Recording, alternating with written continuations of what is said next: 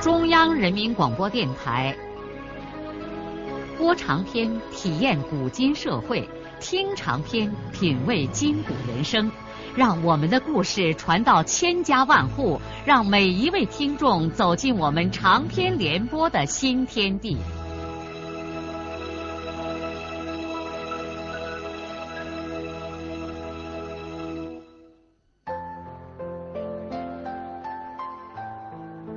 听众朋友，请继续欣赏荣获茅盾文学奖的、由中国文联出版社出版的路遥的长篇小说《平凡的世界》，由李野墨演播。金俊山的话又自然的勾起了金俊武对往事的回忆。他一想起当年田福堂逼他们搬家的情景，就压抑不住满腔的愤怒。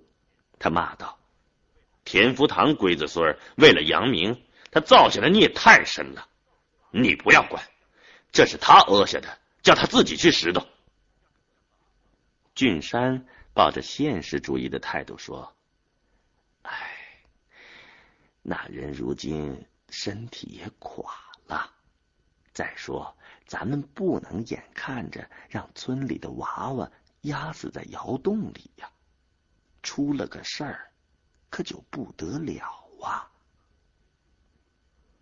金俊武的脸色仍然很不好看。那你找我有什么办法呀？我想找你商量一下，把二队原来那两孔公窑腾出来，先让娃娃们搬进去，凑合着上课呗。那里边那些乱七八糟的公物往哪搁呀？搁搁在原来的饲养室吧。看来这件事情金俊山早已经谋划好了。俊武想了想，觉得俊山哥也是好意。要不学校的瑶瑶真的塌了，出个人命事也的确不是玩的。他于是就同意了金俊山的建议。一两天以后。在村民委员会主任金俊山的主持下，双水村小学从岌岌可危的原址搬到了金家湾二队的公窑里。这次学校的搬迁实际上是对田福堂和孙玉婷的一次公民声讨。世事再不同往年，如今人们破口大骂这两个革命家造下的罪孽。那时候叱咤风云的田福堂是打着为全村人谋福利的旗号，在枯叶河上炸山打坝的。现在那个早已豁口的废坝和这个搬空的破学校，为田福堂的历史留下两座耻辱的纪念碑。金俊山和金俊武利用搬迁学校的这个机会，巧妙的提高了他们在村民中的威望。不用说，田福堂在双水村的权势又下跌了一截。正当某些户族观念甚强的金姓人家借机抱着恶意的态度嘲笑败落的田福堂和孙玉婷的时候，金家户族里却爆发了最不光彩的丑事：金父和他的父母亲一块被县公安局拘留了。这是一个天刚麻麻亮的早晨，一辆警车突然停在了村子的公路边上。车里跳下来一些身穿警衣、腰里别着手枪的人，他们迅速过了东拉河的裂石，一直向金俊文家的院子走去。村里倒尿盆的女人们首先看到了这情景，消息立刻传到了家家户户，人们拖拉着鞋，一边穿衣服，一边往村里跑。当大伙跑到公路上的警车旁边的时候，就看公安人员已经把金富和他爸爸、他妈妈从家里拉出来了。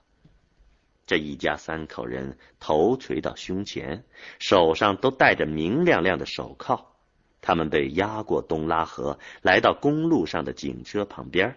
警察把围观的村民们豁开，把三个犯人塞进了警车。警车一声长嚎，车顶上旋转起红灯，便刮风一般扬着黄尘，朝县城方向开走了。警车一走，村民们才如梦初醒。纷纷议论起来。虽然抓的是别人，但这阵势也把大伙都吓得脸色煞白。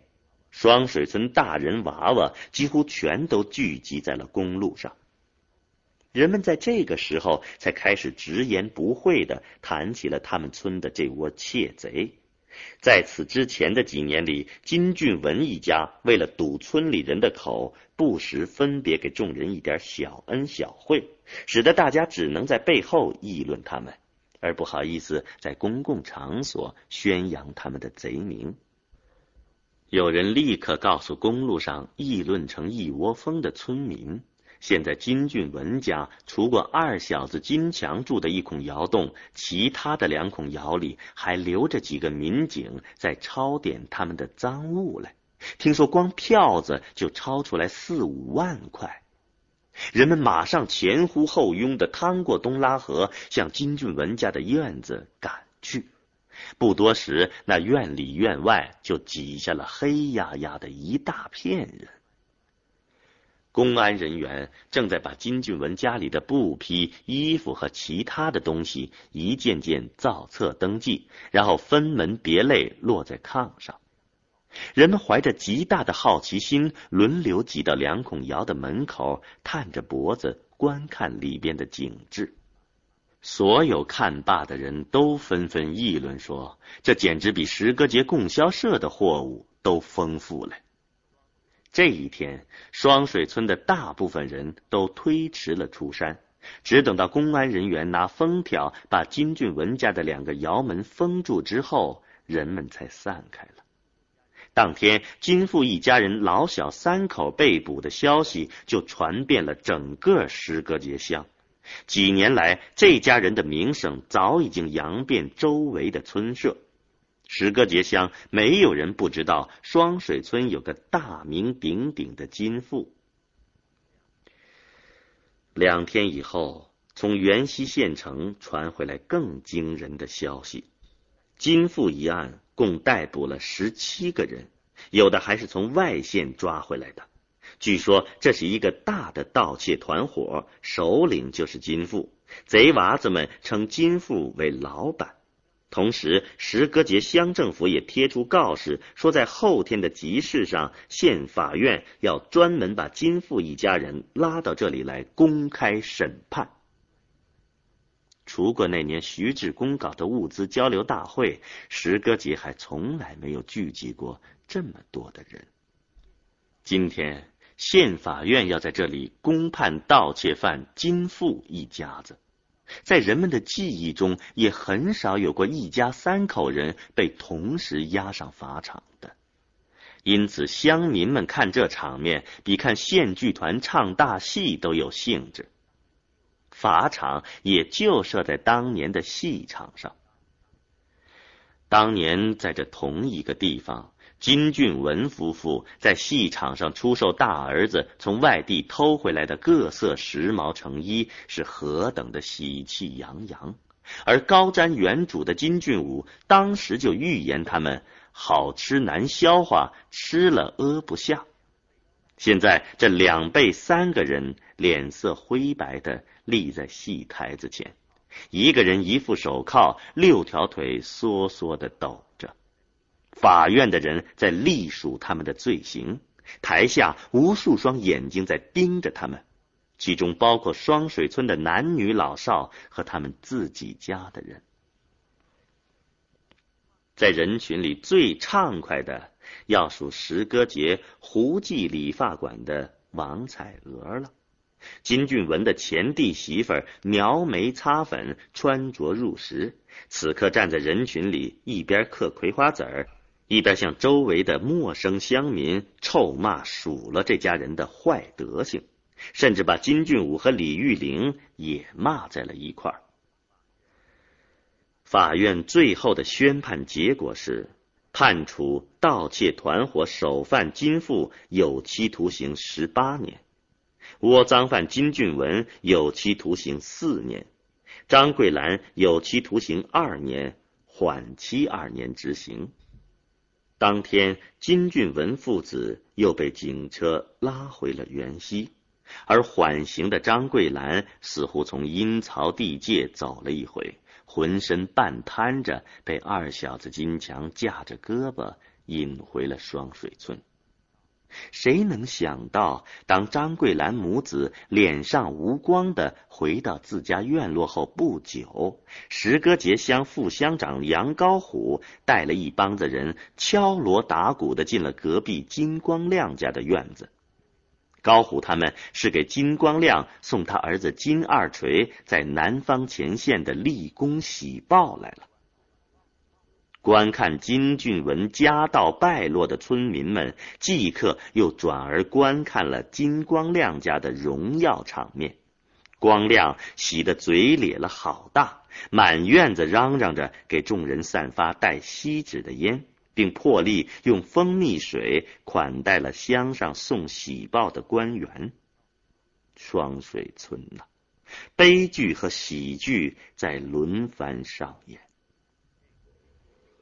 这个时候，金家湾这面的头号能人金俊武却陷入了严重的危机之中。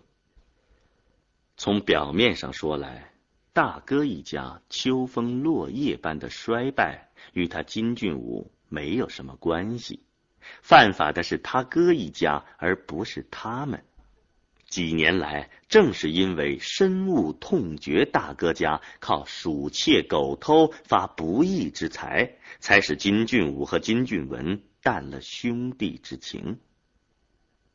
可是现在，当这个家庭一夜之间完蛋之后，金俊武的内心却感到异常的痛苦。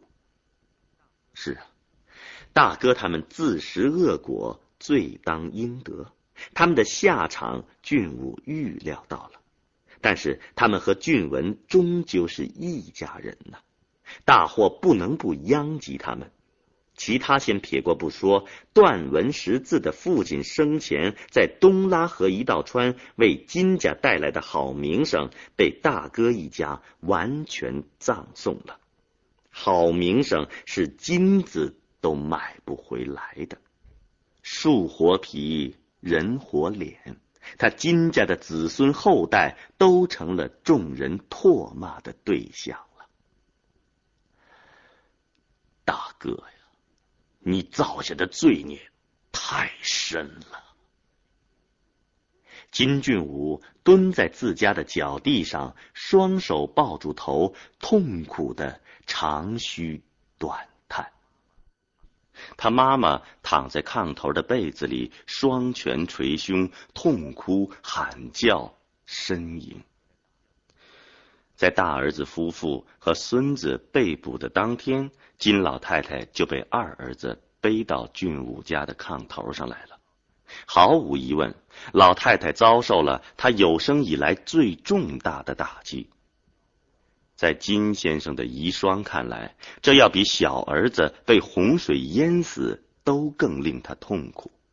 她和丈夫一生自豪的就是他们的声誉，别人的爱戴和尊重胜于任何金银财宝。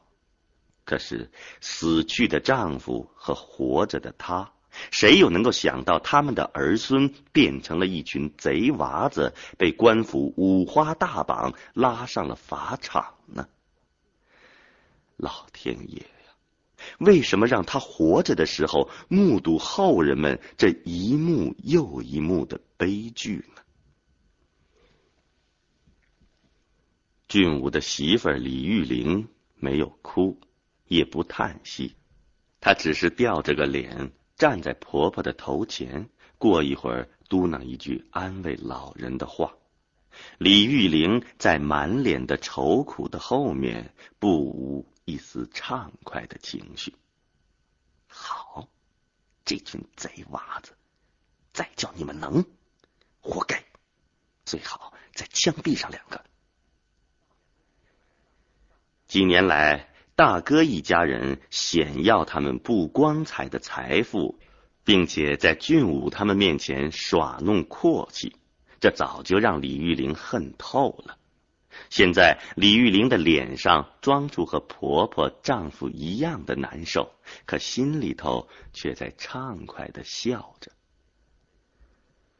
这个时候，在隔壁金墙的那孔窑洞里，犯人张桂兰被子蒙头，瘫软的躺在炕头上。他实际上还没有从自己的噩梦中醒过来。几年的劣迹，也许得他一生去反省吧。这真令人痛惜。贪图金钱，使这个性格开朗、爱说爱笑的优秀劳动妇女成了一名罪犯。大时代的浪潮不仅改变着物质世界，更重要的是。也在改变着人。金俊文的另外两孔窑洞被公安局查封，门上交叉着贴着白纸条，上边还盖着官印。在院墙根那个小房间里，金强脸上糊着烟黑，正给他妈熬米汤。金强的眼睛肿得像核桃一样大，头发乱得像一团刺猬。金俊文的二小子是全家唯一的守法公民了。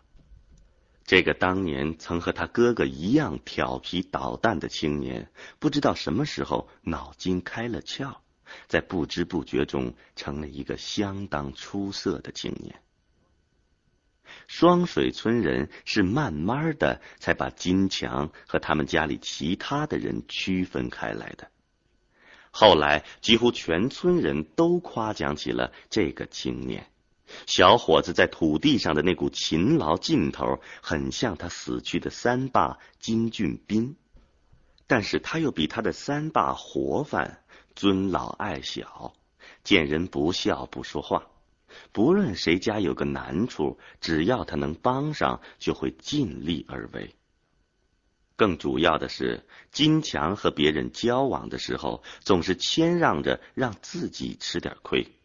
这对一个农民来说，是最受人尊敬的品质。事情就是这样的奇怪，一条西葫芦蔓上却结出了一颗南瓜。几年来，金强背着大哥和老人的贼名儿，异常痛苦的生活着。家里所有的农活也都撂给了他。有的时候，当耳朵边上传来别人对他们家的无情讥笑的时候，金强真想操起杀猪刀子，把父母和大哥都一起捅死。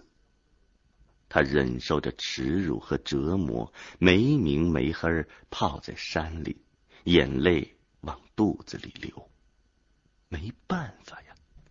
他鼓不起勇气跑到公安局去告发他的亲人，以尽早的结束这黑暗的生活。现在，金强的脸上染着烟灰，坐在灶火疙烙里，一只手拉风箱，一只手往炉灶里添柴。此刻他并不很难受，反而觉得心里头很轻快。当公安局把铐子戴到父母和大哥手上的时候，他感到自己精神上的镣铐却哗啦的一声打开了。今后他的日子也许将更艰难，但他自己是清白的，做一个清白人多好啊！他知道双水村大部分的人不会把他和家里的其他人混为一谈。金强听见院子里传来脚步声，他抬起头，在烟熏火燎中看见进来的是魏红。金强立刻感到浑身像抽了筋似的绵软。魏红是孙玉婷的大女儿，此刻魏红怎么独个走进了这个丧失了名誉的家庭呢？其实，世界上没有人知道。在此之前，孙玉婷的这个大女儿早就和金强产生了很深的感情。他们的恋爱是从大山里开始的。责任制以后，碰巧孙玉婷的几块地都和金强家的地紧挨着。玉婷和凤英劳动实在差劲儿。好多情况下都是他们的大女儿魏红一个人在地里干活，至于金强家，其他人都在忙生意，山里的活也是金强一个人干。两个青年常常在相邻的地里不期而遇。魏红终究是个女孩子，地里的活干起来相当吃力，有些活路她实际上根本就干不了，急得坐在地上抹眼泪。这个时候，金强就把自己地里的活放下，过来先帮魏红干活。人心都是肉长的，久而久之，孙卫红感到这个世界上再没有比金强更亲的人了。金强帮他干完活，他就过去帮金强干活。到了后来，他们俩实际上是一起在耕作着两家相邻的土地。他们在劳动中建立起无比深厚的爱情。两个人在山里同吃各自带来的饭，休息的时候，魏红给金强缝补柴草刮破的衣衫，金强给魏红挑扎在脚心的葛针。谁都知道。金家和孙玉婷家的矛盾极其深刻，两个相爱的青年也都清楚这一点。但是爱情的藤蔓可以越过任何篱笆而缠绕在一起。前两年，魏红的年纪还小，婚姻的事儿还没有被提起，但是两个人心里都明白他们的关系实际上是怎么一回事儿。在金强家里出了这样大的事情以后，金强已经暂时忘记了他的魏红，他更不会想到魏红在这个时候会走进他的家门。魏红可是从来也没有上过金强家的门呢。不过，一个可怕的念头闪电般的在金强的脑际掠过。魏红是不是来告诉他，他们的关系从今往后就一刀两断了呢？完全可能。是啊，哪个女人愿意再跟他这样家庭的人接亲呢？金强顿时感到两眼一阵发黑。金强从灶火阁烙里站了起来。望着立在他面前默默无语的魏红，不知道该说些什么。魏红仍然默默无语。金强看见魏红的眼睛里噙着泪水。魏红立了一会儿，便坐到灶火锅烙，替金强拉起了风箱。金强慈呆呆的站在旁边，闭上了眼睛。泪水汹涌的冲出了眼眶，金强不由自主的叹了一口气，用手掌抹去脸上的泪水，揭开锅，用勺子搅了搅米汤。开锅以后，魏红站起来，低头抠了一阵手指甲，似乎鼓了很大的勇气，开口说：“我，我想。”先到你这边来过日子。这位十九岁的姑娘说完这句话，脸一直红到了耳朵根儿。金强又感动又激动。那，你给你爸你妈说了吗？没。魏红仍然低头抠着手指甲。你最好。叫个大人给他们说一说。金强心想：大人，可家里哪来的大人呢？